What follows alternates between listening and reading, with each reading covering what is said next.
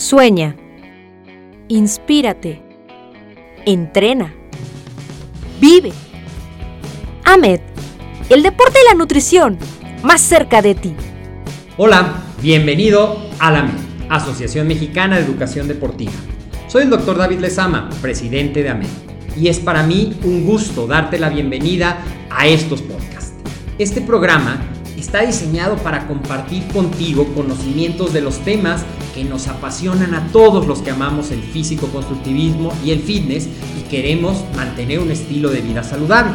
Hablaremos entonces de entrenamiento, de nutrición, de suplementación, de farmacología y de un tema que cada vez toma más importancia, el marketing deportivo digital. Tendremos como invitados una gran variedad de opiniones y profesiones, entrenadores, nutriólogos, profesores de AMED, químicos farmacobiólogos, médicos, preparadores físicos y desde luego deportistas.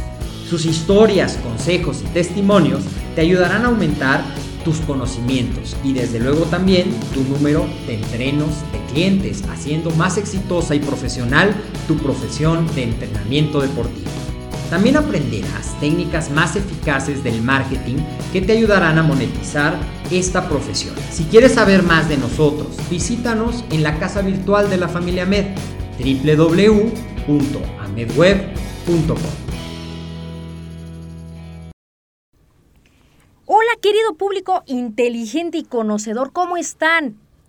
Maravillosa tarde, buenas noches o buenos días, donde quiera que estés y donde quiera que me escuches. Bienvenido al episodio número 57. Estoy aquí para traerte la mejor información sobre la pasión más grande de tu vida. Eso que te hace que te muevas todas las mañanas a pesar de que esté lloviendo, haga frío, haga calor, que estés al pie del cañón todos los días y digas, esto es lo mío. Bueno, estoy aquí porque la mayor pasión de tu vida sé que es el deporte.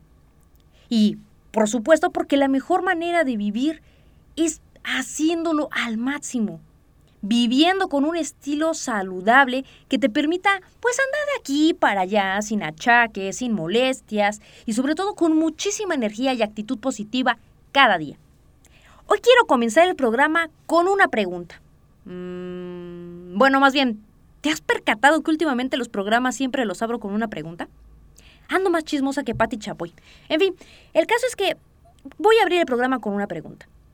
¿Sabes qué tienen en común el artista italiano Miguel Ángel y el diseñador de tenis deportivos de la marca Nike, Tinker Hatfield? ¿No? Bueno, pues resulta que hace algunos episodios yo te hablé sobre la interesante historia de Tinker Hatfield que había visto en Netflix. Bueno, Tinker Hatfield revolucionó el diseño del calzado deportivo por allá de los 80s y 90s para la empresa Nike e incluso una excelente mancuerna con Michael Jordan durante más de una década.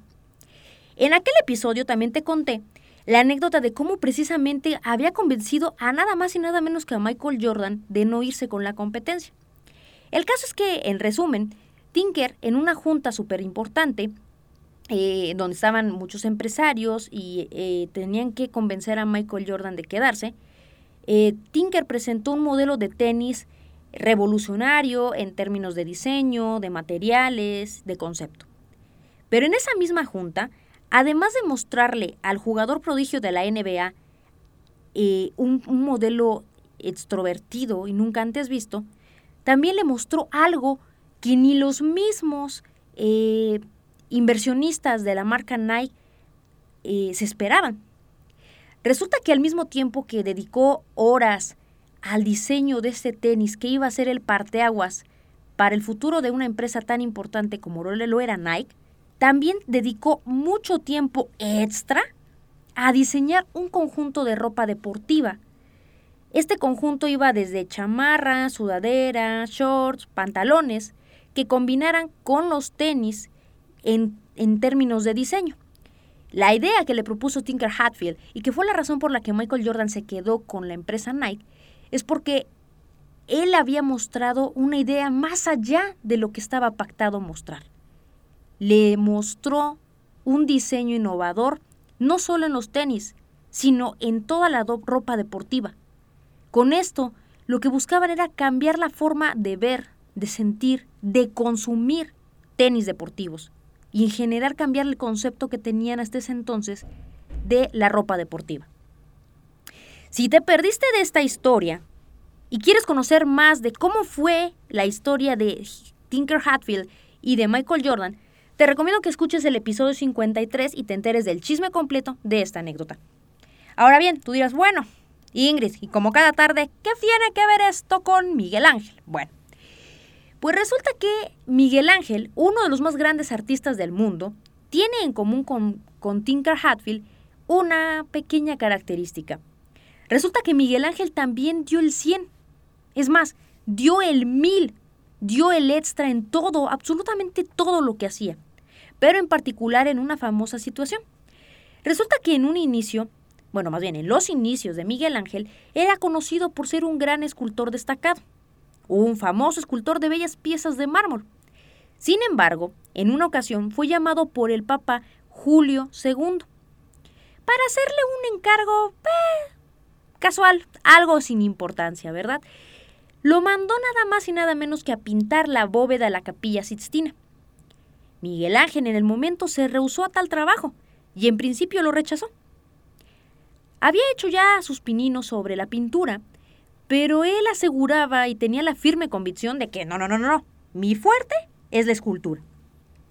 Después de un tiempo dio su brazo a torcer y comenzó la obra. Lo interesante de esto es que al inicio el Papa le ordenó o le encomendó pintar 12 figuras. 12 figuras en la bóveda de la capilla Sixtina, nada más. Pero una vez que Miguel Ángel descubrió que esa actividad despertaba en él una gran pasión, terminó haciendo nada más y nada menos que 400 figuras extremadamente detalladas. Solo para que te des una idea de, de, la magnitud de lo que te estoy contando, resulta que el proyecto que pensó rechazar en un principio terminó dedicándole cuatro años de su vida entera. Increíble, ¿no lo crees? Lo más interesante de esto es que cuando le dijeron, oye, no manches, bueno, no, no, no le dijeron no manches, pero sí le dijeron, oye, ¿por qué con tanto detalle? ¿Por qué le dedicas tanto tiempo a estas pinturas que están hasta allá arriba? Nadie lo va a ver. ¿Qué caso tiene tanto detalle? Bueno, Miguel Ángel contestó, Dios lo verá. Qué bonito, ¿no? Hoy traje a colación estas dos historias por una razón. A veces dar el extra vale la pena porque la gente lo verá, lo admirará y algunas ocasiones lo respetará. Pero en la gran mayoría de las situaciones casi nadie más verá el esfuerzo, el esfuerzo extra que tú vas a, a poner. Ese plus, esa garra de dar más del 100. Pero la clave está precisamente en que ese extra esfuerzo que tú hagas, lo veas, lo valores, tú y te juro que muchas veces puede que te invada la frustración de pensar que tal vez nadie ve tu mayor esfuerzo. A nadie le importa. Es más, les da igual. Pero déjame decirte que tarde o temprano, dar el mayor esfuerzo, dar más allá de lo que la gente espera de ti, vale la pena. Vale la pena porque creces tú, mejoras tú, eres más fuerte tú. Y la vida, la vida sabrá recompensar tu máximo yo. Así que si estás a esas 20 repeticiones de terminar tu rutina, pues dale, hazlo. Es más, haz 10 más. Tú puedes. Si estás por bajar 2 kilos este mes, pero en realidad te faltan 4, pues baja dos y medio. Si vas a correr todos los días 10 cuadras, corre hoy mismo 12. Da más. Esfuérzate más. Te juro que vale la pena. Antes de arrancar con el programa y antes de que se me olvide, también te cuento otra cosa. ¿Tú sabías que en la MED contamos con diplomados en temas deportivos con validez oficial por parte de la SEP? Uno de ellos es el diplomado en instructor especializado en fitness integral, en el cual vas a aprender, entre otras cosas, cómo dosificar una carga de entrenamiento aeróbico, frecuencia cardíaca, cómo planear una sesión en tiempos de actividad y descanso adecuado, Conoce los detalles completos en el link que te dejaré al final de nuestra descripción, como toda la información correspondiente a este podcast. ¿Te late? Yo soy Ingrid Cervantes y te invito a que disfrutes de este episodio dedicado al ejercicio en casa. Esto es AMED, el deporte y la nutrición. más cerca de ti.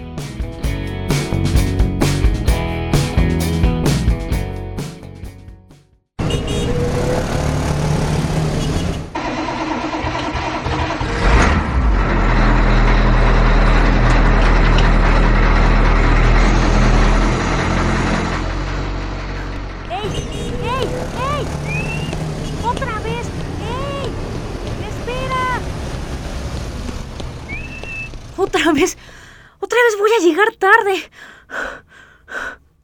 Carlos lleva toda la semana llegando tarde al trabajo. Todas las mañanas se siente más cansado de lo normal y le cuesta mucho trabajo despertarse. El cuerpo le pesa. El sueño parece dejarlo en un estado casi de coma. Trata de despertar y cada día parece una lucha sin fin entre el dilema de la almohada o la oficina. Lo peor es que cada día sale corriendo a la parada del camión, pero por más que trata de correr, siempre se queda media cuadra y comienza a sofocarse. Sus 74 kilos inmovilizan su pequeño cuerpo que apenas mide 1,56. Subir escaleras o caminar a la fonda cerca del trabajo donde come cada tarde son un martirio para los pies de Carlos. Ahora correr tras el camión se ha vuelto un suplicio, casi una misión imposible. Al día siguiente de su última derrota ante el camión, Carlos se siente abrumado. Ya no puedo seguir así. Necesito hacer algo, no puedo con mi alma. Ya sé, me voy a meter al gimnasio. Sí, eso es. Me iré al gym que está aquí cerca del metro. Ay, bueno, pero... Y es que en la noche está medio peligroso por ahí esas horas. Y luego para regresarme a la casa. Bueno, voy el fin de semana. Pero ese solo abre los sábados y mediodía. ¿Y entonces? ¿Qué quieres de mi vida, por amor de Dios? ¿Qué quieres? Dame una señal. ¿Acaso siempre voy a estar así? Por la tarde, Carlos le contó su odisea a Lucía, la de las copias. Y ella le dijo, ay, no te azotes. Mira, yo hago ejercicio en mi casa en las mañanas o en las noches que llego del trabajo. Y tan tan, con eso tengo. Nada más como tantito pollo, lechuga y muchísima agua. Cada vez que me da hambre, me como un cubito de queso y ya. Y en mi casa nada más llego, pongo un tapetito y me pongo a hacer pilates. Es súper fácil y así no gasto nada. Carlos tiene sus dudas con eso de hacer ejercicio en casa. Puf, es que me va a dar mucha flojera. Y aparte ni sé qué ponerme a hacer. Ni modo que brinque como loco y ya. Ahí yo solo. Ay, pero tampoco quiero seguir así de cansado. Ok, va. Igual y lo intento este fin de semana. ¿Podrá Carlos bajar algunos kilos haciendo ejercicios desde su casa? ¿O será una aventura fallida? Yo soy Ingrid Cervantes y te invito a que disfrutes de este episodio dedicado al ejercicio en casa. Y hoy está con nosotros el licenciado en nutrición e instructor especializado en desarrollo muscular y culturismo, Roberto Muñoz, quien además es ponente de la MED y está aquí precisamente para hablar de este tema.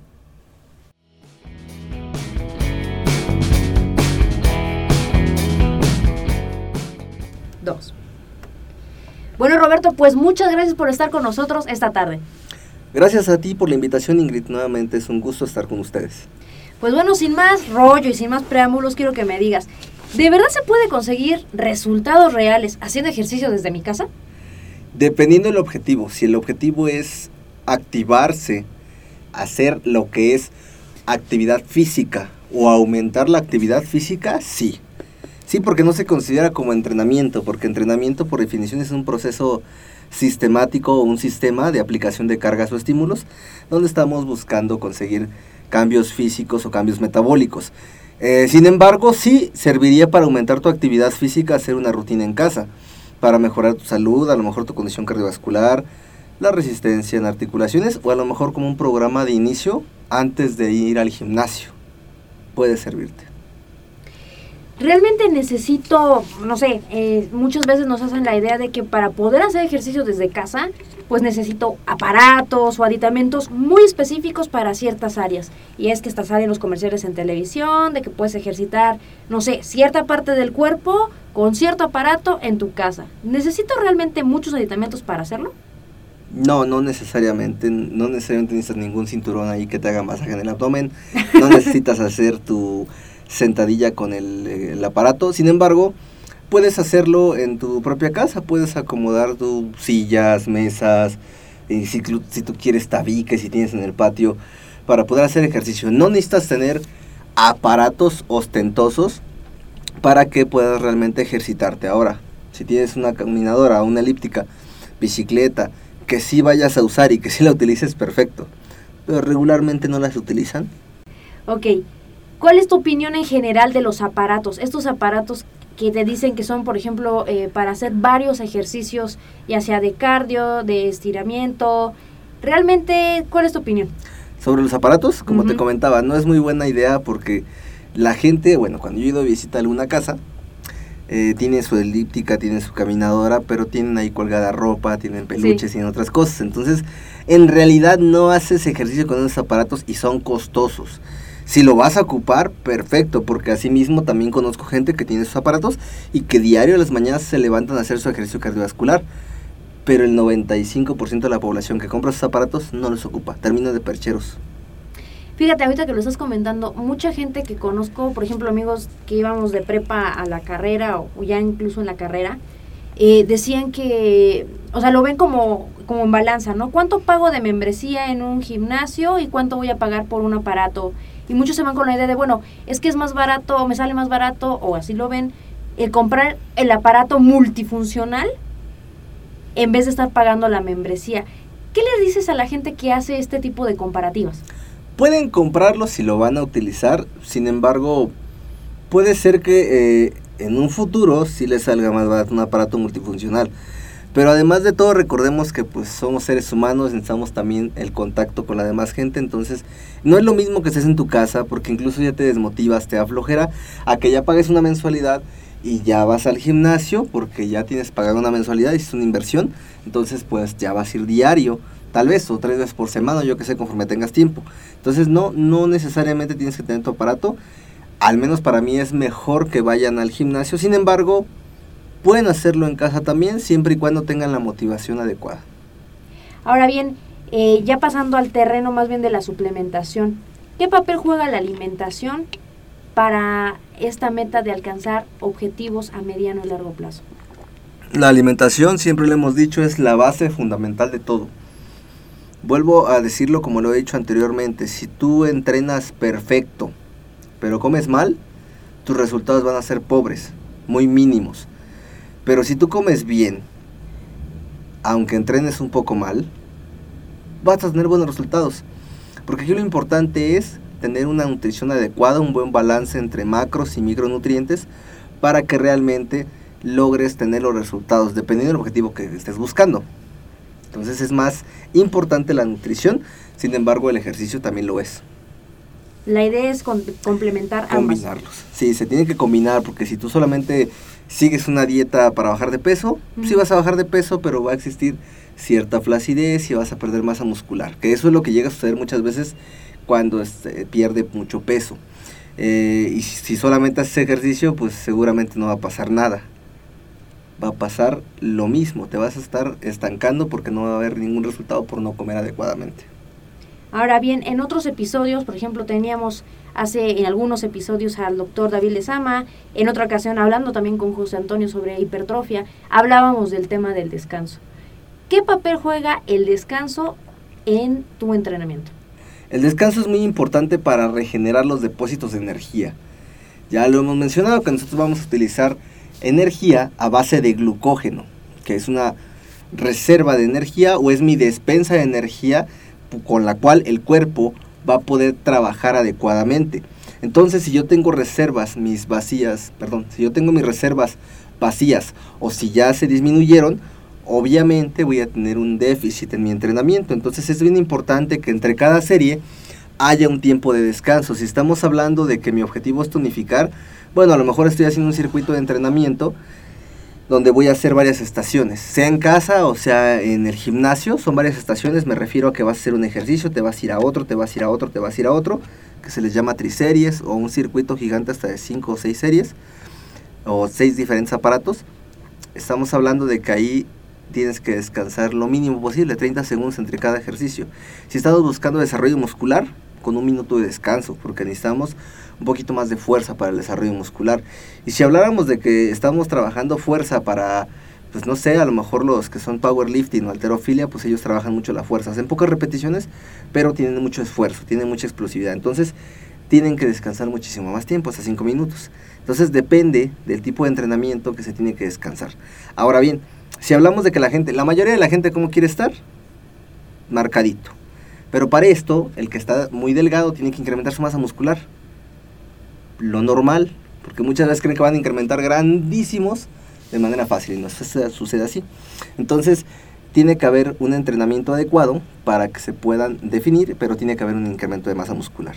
Entonces, esto va a ser, por ejemplo, si yo entreno lunes, no sé, pecho.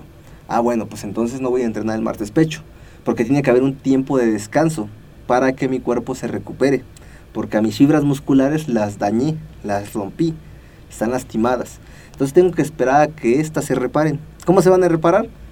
Con el descanso adecuado, durmiendo, dejándolos descansar, no entrenándolo luego, luego. Entonces voy a descansar tres o cuatro días para volver a hacer pecho, ¿me explico?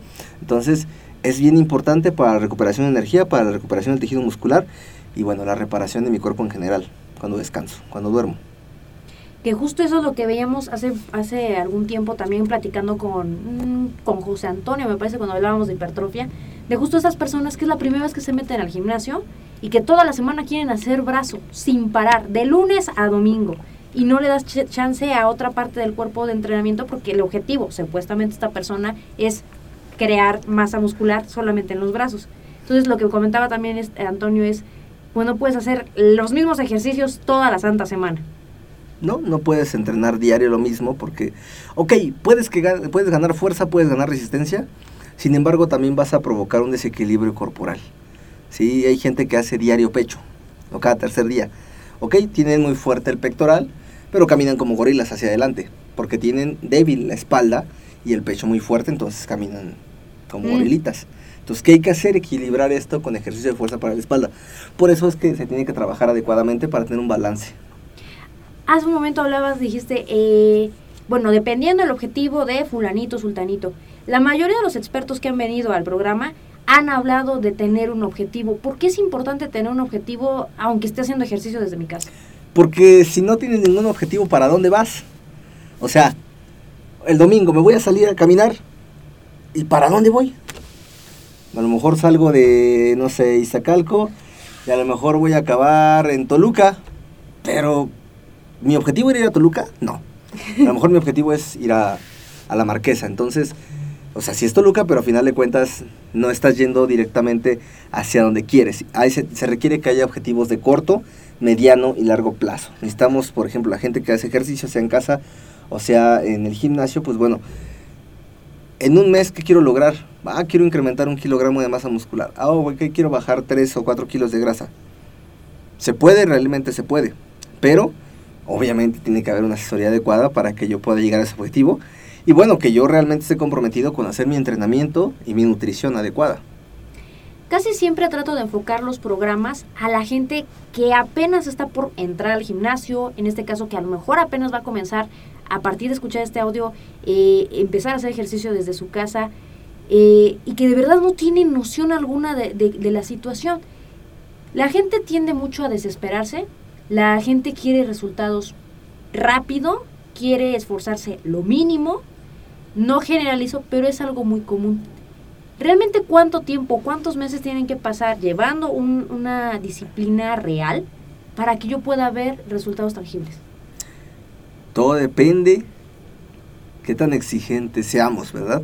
Porque desde el primer mes se puede empezar a ver un cambio importante cuando una persona ya se disciplina en su alimentación, en el entrenamiento. Sin embargo, ya un tiempo para que realmente se vean muy notorio, ya van a ser por lo menos tres meses. En tres meses, por supuesto que te das cuenta si una persona hizo las cosas bien y que bajó 12 kilos. O sea, se notan 12 kilos abajo. o se notan 3 o 4 kilos más de masa muscular. Se notan en tres meses. ¿Quieres ver cambios muchísimo más notorios? En seis meses. ¿Quieres ver totalmente un giro de 360 grados? En un año. ¿no? Que en seis meses igual se pueden ver ¿sí? En seis meses, porque bueno, Eh, en mi experiencia, pues llegué a pesar 110 kilos y en seis meses me bajé 75 kilos. O sea, perdí 35 kilos y eso fue un giro de 360 grados. Sí. Claro, ya para lograr después hacer otras cosas como competir o verse más estético, más musculado, pues ya es más tiempo. Sin embargo, por supuesto que en seis meses se ven los resultados ya. Todo depende de qué tan grande sea el cambio. ¿Qué rutinas o, o qué rutina en específico le recomiendas a quienes tú asesoras? Y que dicen, oye Roberto, es que de verdad estoy muy desesperado, estoy muy desesperada, quiero bajar de peso, pero no tengo tiempo de ir al gimnasio. Ponme una rutinita para la casa. ¿Qué les pones a hacer? ¿Ok? Cuando realmente no tienen tiempo, porque la mayoría tiene un poquito de tiempo, pues, sin embargo es prioridades. Entonces, cuando no tienen tiempo, bueno, ¿qué puedes hacer en tu casa?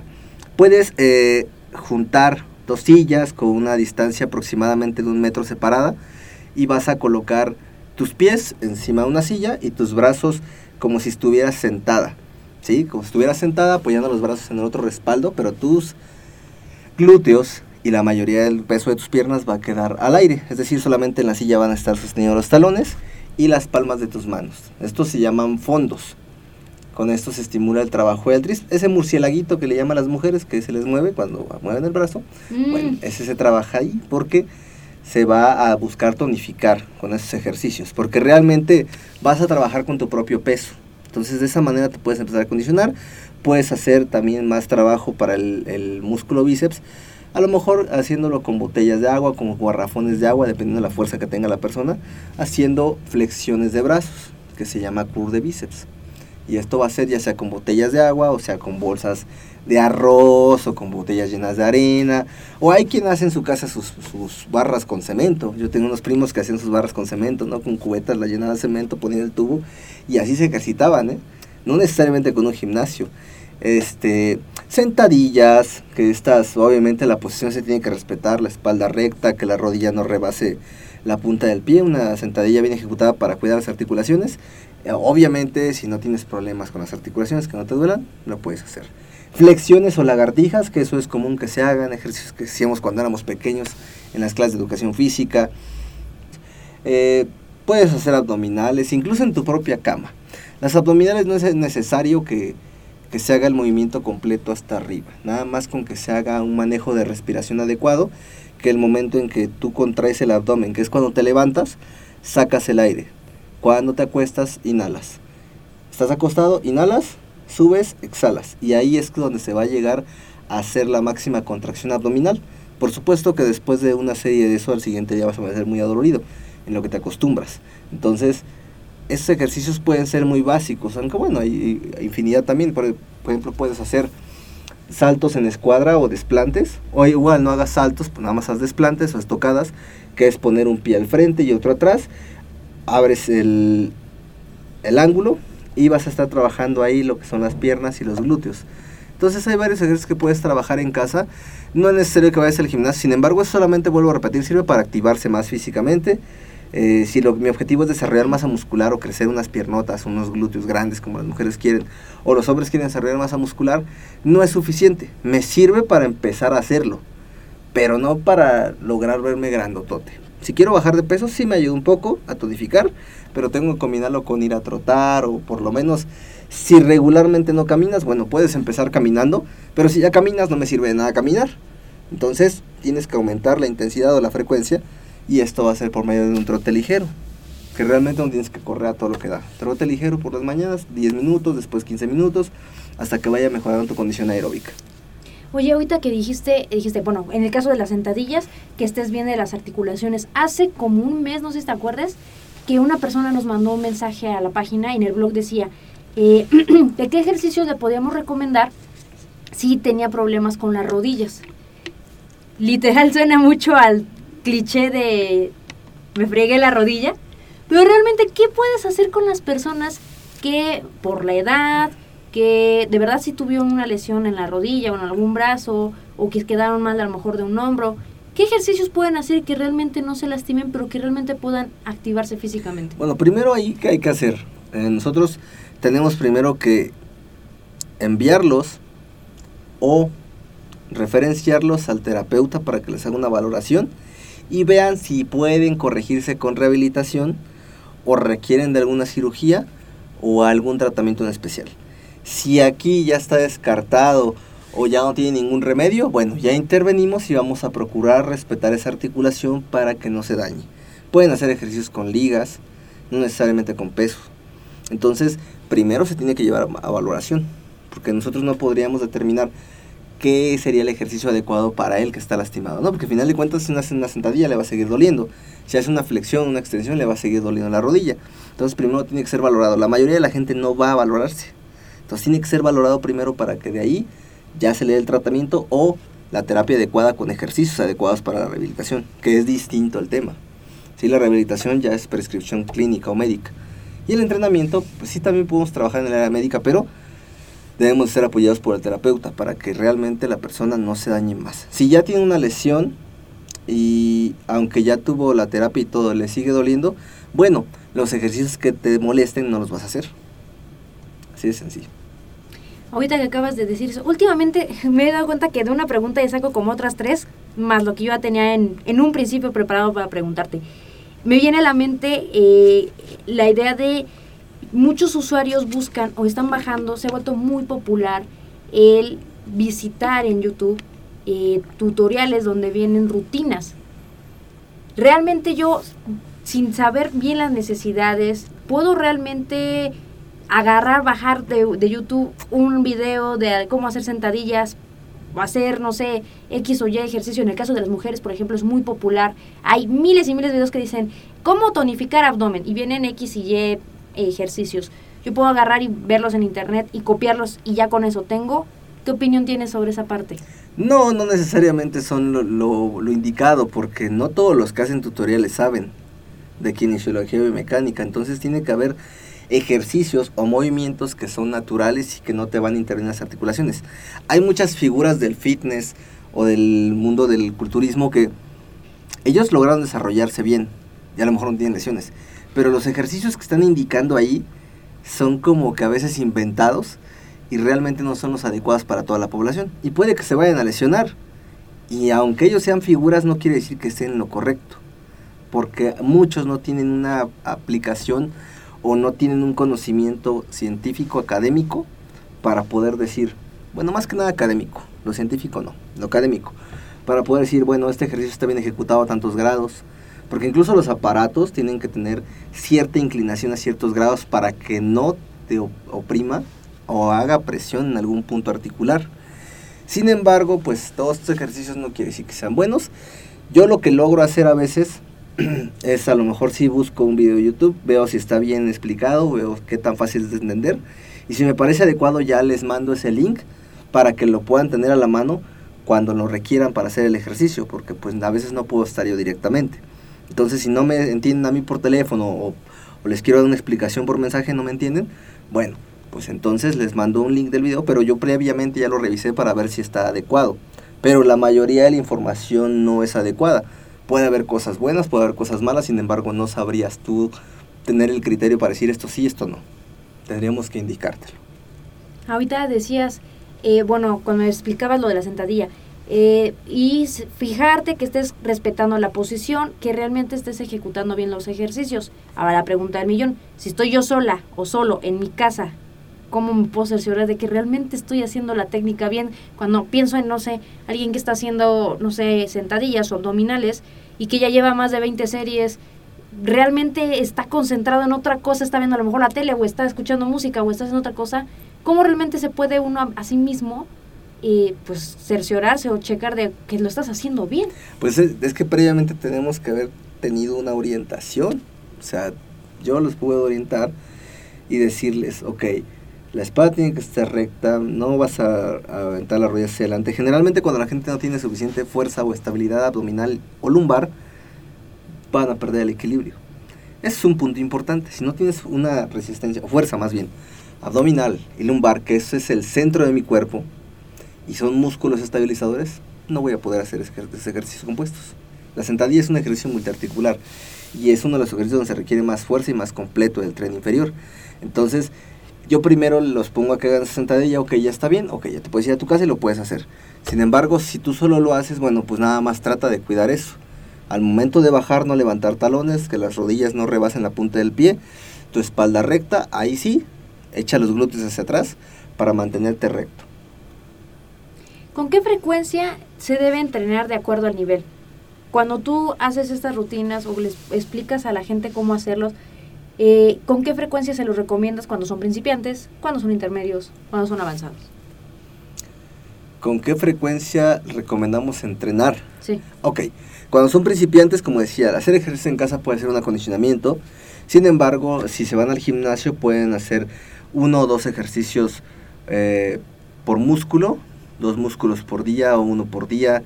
Eh, vamos a hacer 20 repeticiones, a lo mejor no es necesario que vayas todos los días, puedes ir tres días nada más, otros dos días hacemos aeróbico, algo más de baja intensidad. Si es una persona intermedia, bueno, pues a lo mejor ya tiene que ir los cinco días, eh, a lo mejor no tienen que entrenar con unas cargas altas o con una intensidad mayor. Sin embargo, un avanzado ahí sí ya. El avanzado, ¿quién es? Quien ya va realmente por una meta competitiva o realmente ya va por un resultado grande, ¿no? Los avanzados, porque ya entrenan fuerte, ya entrenan en intensidad elevada. La intensidad se puede determinar por el volumen del entrenamiento, es decir, las series que voy a hacer, se puede determinar por los tiempos de descanso, se puede determinar por la carga, con una buena técnica, por supuesto. Y bueno, él puede entrenar 5 o 6 veces por semana o a veces 4, dependiendo el objetivo y dependiendo pues eh, el nivel de la persona es como se va a determinar cada cuándo van a entrenar. ¿Cierto o falso? Hacer ejercicio en casa es más seguro y es menos probable que me pueda lesionar. Pues falso, porque te puedes lesionar donde sea. Realmente te puedes lesionar cuando estás bañando en una regadera, ¿no? O sea, te vas a resbalar y ahí quedaste, a lo mejor, ojalá y no, ¿verdad? No pasa nunca nada para nadie, ¿no? Pero llega a suceder, son accidentes, ¿no? Yo les explicaba ese ejercicio de la silla donde tú lo pones a una distancia de un metro para hacer fondos. Bueno, pues te puedes resbalar tal vez de la silla, el piso estaba mojado, no te agarraste bien, te puedes lesionar. En el gimnasio sale la misma historia, también puedes lesionarte. Sin embargo, ¿cuál es la diferencia? En el gimnasio tenemos, o bueno, se tienen instructores que teóricamente saben cómo se ejecuta el ejercicio y no van a permitir que te lastimes. Teóricamente. teóricamente. Porque la realidad a veces no es así, ¿no? Justo hace tres días, cuando empecé a investigar para este programa el tema, en un foro eh, había una disputa entre, entre dos chavos y uno decía que, que, tantos aparatos, de hecho hasta había circulado hace un tiempo una publicación en Facebook que, que, decía así como los 10 riesgos por los cuales tienes que entender que es peligrosísimo hacer ejercicio en un gimnasio. Y hablaba desde este el que el que compartes bacterias y virus por el sudor que se guarda en los equipos de entrenamiento porque no hay una higiene adecuada hasta que el hecho de que puedes contraer este cualquier tipo de fracturas porque no saben los aparatos no están no están adecuados para los movimientos naturales del cuerpo y estaba en disputa con otro cuate y este hablaba de que de que hacer ejercicio en la casa es muy seguro, que no te puede pasar absolutamente nada porque estás en tu casa y que no tienes aparatos eh, que atenten contra tu, eh, tu estabilidad física. Entonces, viendo ese tipo de publicaciones, muchas veces, por ejemplo, en nuestro caso, que estamos en esta asociación, ya son cosas que nosotros vemos como algo que dices, ay, esto es choro, ay, esto está mal, ¿no? Pero realmente mucha gente que tiene nada de conocimiento y se cree lo que realmente están poniendo en internet. ¿Ahí qué opinión me puedes dar? Pues mi opinión es que no, no se dejen guiar por foros, porque va, ahí pregunta una persona que no sabe y le contestan los otros mil que no saben. Ajá. Entonces, pues realmente son puros mitos, son cosas que, que a veces puede que encajen, a veces puede que no, y todos creen tener la razón y se pelean. Y es divertido entrar a verlo, sin embargo, pues quienes realmente saben no opinan. Sí, es divertido ver cómo se pelean, pero realmente no tiene sentido, no es algo real. Lo ideal es buscar una orientación profesional referente a estos temas. Aquí solamente se va a confiar en la gente que tiene un papelito donde indica que tiene el conocimiento. O bien que ves que la persona tiene un desarrollo muscular, ¿por qué no? No necesariamente que tenga el papelito. Claro, si lo tiene quiere decir que aprendió, que tuvo que estudiar para saber eso. Pero a lo mejor el que está musculoso, pues, por alguna razón, tiene esa masa muscular. Y si no tiene lesiones, pues por supuesto que lo hizo bien, ¿no? Entonces, lo ideal es acercarse a gente que tiene la experiencia y el conocimiento, no en foros, porque en foros se presta a que se dé información que no es real. ¿Qué acciones precautorias, hablando del tema, eh, te gustaría compartir con el auditorio que ya hace ejercicio en casa y que tal vez estas medidas no las había pensado? pues tiene que calentar antes de hacer ejercicio, aunque sea en casa. Tiene que hacer movimientos articulares desde pies a cabeza. Tiene que hacer eh, estiramientos también de la zona que se va a trabajar. Un calentamiento previo para que eh, vayan a, vamos para que se eviten lesiones. Y pues bueno, hacer los ejercicios de la manera más controlada, porque a veces lo hacemos de manera muy enérgica y eso puede sobrepasar a veces la línea de donde puede llegar su límite la articulación, entonces se pueden lesionar. Básicamente es eso, que se hidraten adecuadamente, que coman los alimentos saludables para que realmente puedan tener sus objetivos. Muchas de las preguntas que te hago, eh, precisamente les hago tratando de, de aterrizar el tema a la gente que apenas lo comienza a hacer. Ahora pensemos en alguien que dice, bueno, va, después de escucharnos, dice, voy a hacer ejercicio desde mi casa, ya Roberto me dijo que sí lo puedo hacer y que sí puedo activarme físicamente. ¿Es necesario que vaya al, médico y me haga un chequeo general, eh, vaya a hacer ejercicio en mi casa o en el gimnasio o no necesariamente? Hagan ejercicio o no, en casa o en gimnasio o no hagan nada, deben de hacerse un chequeo médico por lo menos anual para poder saber cómo están sus niveles de lípidos, triglicéridos, colesterol, el famoso colesterol bueno que es el HDL, cómo está su perfil hepático, cómo está de glucosa, cómo están sus niveles de hemoglobina, cómo están eh, los niveles de eritrocitos, etcétera, etcétera, etcétera, etcétera, para descartar enfermedades. Y aún así, aunque tenga alguna enfermedad cardiovascular, hipertensión, diabetes o algo así, es mejor hacer ejercicio que no hacer ejercicio. Muchas veces dicen es que es preocupante que llegue una gente enferma al gimnasio para entrenarlo. Incluso los instructores, ¿eh? porque pues, a veces los pueden a temblar porque no saben qué van a hacer con una persona enferma, ¿no? Sin embargo, cuando es una persona capacitada, les va a poner el ejercicio adecuado. Yo me preocuparía más por la gente que está en su casa, que son sedentarios. Ellos tienen más riesgos porque no van a hacer nada. Una persona que tiene hipertensión puede entrenar, una persona que tiene diabetes puede entrenar, incluso una mujer embarazada puede entrenar, ¿sí? No es enfermedad. Entonces todos pueden entrenar, Simplemente es cuestión de querer cuidar la salud y de ponerse en buenas manos, por supuesto. Porque bueno, una embarazada no va a entrenar igual que una que no está embarazada, ¿verdad? Pero se puede, se puede, se puede y con ciertas restricciones se puede de forma morbosa, ahora que lo pienso, creo que nunca he visto una mujer embarazada haciendo ejercicio así, no me lo imagino como el gimnasio o algo así, pero me imagino que sí. Ahorita me vino a la mente, fíjate, hoy ha sido como el día de la, de los, del recuento de los podcasts que hemos hecho hasta ahorita, porque me han venido muchos temas de otros episodios. Recuerdo la entrevista que hizo Antonio a Atenea Lara, en el que hablaba, por ejemplo, de las necesidades de las mujeres. Por ejemplo, ¿cómo pones ejercicios tú, Roberto, a alguien que es una mujer que tiene más de 58, 59 años y que tiene un problema de osteoporosis. En ese tipo de casos, ¿ustedes qué pueden hacer? Una persona que tiene osteoporosis hay que cuidar muchísimo que no haga nada de ejercicio de impacto ni que le oprima una presión a los huesos. Ahí yo me voy a enfocar solamente en ejercicio cardiovascular y a una frecuencia baja, ¿sí? a un porcentaje de intensidad por debajo del 60%, 50%, pues para evitar que la persona se sobreponga a una lesión. Y si llega a hacer algo de ejercicio, sería lo ideal para fortalecer sus huesos, sería ejercicios contra resistencia. Jamás la voy a poner a cargar peso elevado, por supuesto no la voy a poner a hacer sentadillas, cosas que le vayan a oprimir mucha presión a sus vértebras o a la zona femoral que regularmente eh, por debajo de la cresta ilíaca es donde tienen las fracturas. Entonces, obviamente, tiene que tener muchísimo cuidado con esas personas, sean mayores o no. Se les tiene que dar un cuidado especial. Por, por eso siempre se les tiene que preguntar antes, ¿tienes alguna enfermedad diagnosticada? Porque luego me dicen que tienen, pues no sé, gastritis. Y no tienen gastritis diagnosticada solamente porque les arde el estómago cuando comen picante. Ok, no está diagnosticado, entonces no me es válido. O sea, que no esté diagnosticado. Por eso debe haber un estudio previo médico. Y si es posible que nos lo lleven para saber en su certificado médico qué es lo que diagnosticaron. Aunque bueno, obviamente se les pide que vayan con alguien pues con cierto prestigio para que realmente les den un diagnóstico adecuado. A estas alturas del partido siempre, siempre, siempre les pregunto lo mismo a cada uno de los ponentes porque es importante por muchísimas razones. Pero va a haber mucha gente que mientras me está escuchando y te haga esta pregunta va a decir, ay, Ingrid, por amor de Dios, ¿a mí de qué me va a servir aprender educación deportiva si ya quedamos que puedo hacer ejercicios desde mi casa y que puedo hacerlo bien y que realmente si cuido la postura y si cuido esto, puedo hacerlo bien?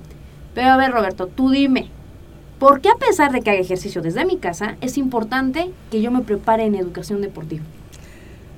Porque a final de cuentas necesito aprender a hacer ciertos movimientos cuando damos cursos. Pues incluso la gente que ya lleva muchísimo tiempo entrenando se da cuenta que no sabe nada a pesar de haber estado entrenando. Porque el hecho de que tú hagas ciertos movimientos tiene una razón de ser. Hay una biomecánica, que son movimientos naturales del cuerpo, pero obviamente, por ejemplo, te voy a poner un ejemplo de, de eh, la estructura de los ligamentos del húmero. Que bueno, hablemos del brazo, que si te digo que el húmero se une a la cavidad glenoidea de la escápula, pues nos quedamos de a seis. Nada. Entonces vamos a hablar del brazo. ¿sí? Tiene ligamentos que me van, tiene una serie de ligamentos varios que me van a permitir llevar mi brazo hacia el frente y hacia arriba. Pero si tú intentas llevar tu brazo hacia atrás y hacia arriba, no se puede, porque no hay la suficiente cantidad de ligamentos. ¿Estamos de acuerdo que no puedes llevar tu brazo hacia atrás? ¿Sí? O sea, sí hacia atrás, pero llega a un límite. ¿Sí? Si tú quieres forzar o hacer un ejercicio así, que quieras sobrepasar ese límite, te vas a lesionar. Y es por eso que es importante que la gente aprenda ese tipo de cosas. Y que además, pues, ¿por qué no decirlo? Es cultura general, así como puedes leer de historia, así como puedes leer de geografía, así como te gustaría viajar, así como sería bueno tomar cursos de entrenamiento deportivo para que realmente puedas comprender cómo se deben ejecutar los movimientos adecuadamente. Aunque entrenes en tu casa, porque peor en tu casa no tienes supervisión de nadie, pues vas a querer hacer ejercicios que a lo mejor no has hecho. O te vas a querer colgar de la barra al revés, te vas a romper el brazo, ¿no? Entonces, es importante que la gente aprenda los procesos de energía, cómo nutrirse adecuadamente, que eso no quiere decir que no requieran de la asesoría profesional, porque mucha gente dice, quiero tomar cursos porque no quiero ir con un asesor. No, no es lo mismo. Si el asesor, el nutriólogo, el preparador físico, tiene infinidad de estudios y muchos años de estudio con experiencia. Entonces, si, vamos a tomar cursos, me sirve para darme una idea. Ahora te voy a decir, si nos vamos un poquito más allá con los preparadores de, de para competencia de culturismo, ¿no? que la mayoría de la gente está en el culturismo, sin, aunque no lo hagan de manera profesional, sino de manera recreativa. Eh, si van con ellos, eh, regularmente van a tu rutina y tu nutrición. Pero si no sabes absolutamente nada, te vas a quedar de a seis porque dices, bueno, ¿y esto a qué hora lo voy a comer? ¿Y esto cómo me lo preparo? ¿Y si le pongo sal o no? Este, ¿Y cómo voy a hacer este ejercicio? La mayoría de los que van a asesoría ya tienen un tiempo determinado entrenando, ya tienen un poco de experiencia, no son nuevos, pero para esto ya también tuvieron que haber aprendido algo. Por esa razón se recomienda que aprendas de entrenamiento deportivo, de nutrición en el deporte, para que tengas una idea del por qué se hacen las cosas. Y también para liberarte de los charlatanes. Te vas a dar cuenta que la gente sabe o no sabe después de que tú ya te capacitaste. Y es que es más fácil que cuestiones, ¿no? O que tal vez digas, eh, dices tú, o sea, si es alguien principiante y le ponen una dieta determinada y dices, está loco, como muchos memes que ponen en Facebook, ¿no? Me va a matar de hambre. Pero si tú ya aprendiste, entonces ya tienes la, el raciocinio para decir, es correcto lo que me están diciendo. Y fíjate, retomando ahorita que dije lo de Facebook, eh, circulan muchos videos, la misma gente en el gremio se burla muchísimo de la gente que es la primera vez que va al gimnasio, no sabe cómo funcionan los aparatos y los hacen mal, hacen los ejercicios de una forma cagadísima. Así es. Pero es en el fondo, el trasfondo de esos videos refleja que de verdad no tenemos nada de conocimiento en acondicionamiento físico. Nada. es, muy gracioso, pero también es muy, o sea, si te detienes tantito a pensar, dices, no manches, o sea, ¿cuántos he visto igualitos? Y aquí en Estados Unidos, circulan mucho en Estados Unidos, muchos de otros países, Argentina, por ejemplo, Colombia también. Pero eso realmente, ¿qué hay detrás? Es eso, que no hay conocimiento de la gente y que de verdad, eh, pues si lo circulas, te burlas, pero en el fondo cuánta gente está así. Incluso mucha gente que lo está compartiendo realmente lo hizo así al principio. Sí, claro. Porque todos, todos empezamos de algún punto cero. Así es. No, y además, eh, a lo mejor como usuarios pues no te preocupa tanto, pero si estamos como entrenadores, como instructores, debería de preocuparnos, capacitarnos cada vez más. Sin embargo, hay muchos que ya se conforman con un curso o nos llegan a preguntar a veces, oye, ¿con este curso ya puedo trabajar? Sí, pero te necesitas estudiar muchísimo. Y creen que es uno nada más el que van a tomar para poder ser entrenador. Y no, se requiere mucho conocimiento y bueno, y en AMET tienen la licenciatura en acondicionamiento físico, que bueno, pues ahí realmente va a abarcar desde bebés hasta adultos, cómo entrenarlos. Sin embargo, normalmente cuando somos instructores, somos limitados a entrenar solamente población que no se enferma Ajá, lo que decir. y este, de cierta edad. Si me llega un niño, ¿qué hago con el niño? Lo voy a poner a hacer pesas, sentadilla libre, con 20 kilos de cada lado. Si me llega una persona adulta, como lo que me preguntaste, ¿no? Entonces tenemos que tener la capacidad de atender diferentes grupos y esto quiere decir que tengo un conocimiento amplio. No, pues es que como al final del día, en lo que platicábamos cuando tocaba el tema con el doctor David, de la profesionalización de la carrera, ¿no? Eh, al final del día un médico tiene que pasar años y aún así se sigue actualizando, ¿no? Y aún así tienen errores, así como todos, ¿no? Y todos tenemos los mismos errores, pero como es esto, imagínate, te llega un niño que hace, le dices, no, es que a ti no te puedo atender, regrésate a tu casa, esto no es para ti. Pero en realidad es porque tú no sabes cómo atenderlo, ¿no? Sí, claro. Ahora bien, para terminar, ya sabes, la pregunta del millón. ¿En qué redes sociales te puede contactar la gente que diga, sabes que yo quiero que Roberto me lleve, que él sea quien me entregue? Ok, mi Facebook es Roberto Ahmed, básicamente ese es eh, mi red social por la que me manejo y donde podemos llegar a subir informaciones de artículos que les pueden servir, eh, qué cursos pueden tomar, las preguntas que tengan eh, alguna duda en específico o bien si requieren asesoría también ahí me pueden encontrar. Y mi correo es asesorías.medweb.com. Pues bueno, como cada programa, siempre para cerrar, vamos a dar los puntos básicos para cómo hacer ejercicio desde mi casa. Número uno, necesitas tener claros los objetivos antes de comenzar a entrenar. Número dos, cuida la alimentación. Sin una buena alimentación es imposible que puedas conseguir buenos resultados a mediano y largo plazo. Toma en cuenta la importancia del descanso para reparar fibras musculares. Em, también tienes que tomar en cuenta que los resultados los vas a ver, puede ser que desde el primer mes, siempre y cuando tomes una disciplina en tu alimentación, en tu entrenamiento y cuides los tiempos de descanso. Y bueno, finalmente, eh, para cerrar el programa me gustaría compartirles esta frase, que dice, los obstáculos no tienen que frenarte. Si te encuentras con una pared, no das la vuelta y abandonas. Encuentras la manera de subir a ella, pasar a través de ella o rodearla. Michael Jordan. Roberto, muchísimas gracias por estar con nosotros esta tarde. ¿Algo más que quieras agregar? Solamente un comercial que también colaboramos para Muscle Mac, ahí tenemos los podcasts, ahí hacemos entrevistas a los atletas importantes de México que están ganando sus categorías, así como los Mister México absolutos. Y bueno, ahí nos, nos dicen la neta de lo que hacen en el deporte, tanto en sus rutinas, tanto en entrenamiento y un tema ahí medio oscuro que es el uso de esteroides anabólicos. Si quieren saber de todo esto, de la experiencia de los atletas, pues escuchen los podcasts de Muscle los días jueves. Y la verdad vale la pena que los escuchen, la verdad hay unas historias muy, muy, muy, muy buenas. Y la verdad es que sí, realmente ahí hablan, como dicen ustedes, a calzón quitado. Y la verdad están muy, muy padres. Así que yo mismo también se los recomiendo. Pues bueno, Roberto, muchísimas gracias por estar con nosotros hoy. Gracias por invitarme nuevamente, es un placer estar con ustedes. ¿Qué tal el programa de hoy? ¿Te gustó? Por favor, si es así, házmelo saber. Ya sabes dónde están mis redes sociales. Mándame señales de humo. Avísame con un pequeño tweet. Mándame un mensaje en Facebook. Pero por favor, dime, ¡Eh! Ingrid, estás haciendo las cosas bien, por favor. Ayúdame a que siga adelante con este programa y no entre en depresión. Ah, no es cierto. Pero sí, por favor, avísame si te está gustando el programa. En la descripción te dejo los enlaces a las redes sociales de Roberto y mías. Suscríbete al podcast desde iTunes en dispositivos Apple y si tienes Android como yo, desde iVoox. Espero después de este audio por fin te decidas a comenzar a entrenar. Como viste, no hay excusas ni límites. Todo está en tus ganas de empezar.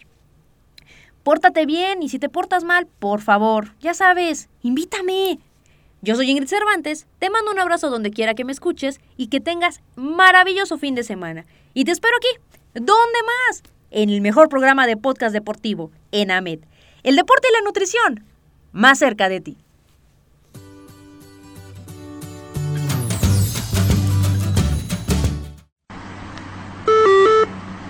Aviso. Este programa aún no ha terminado. Favor de escuchar amablemente.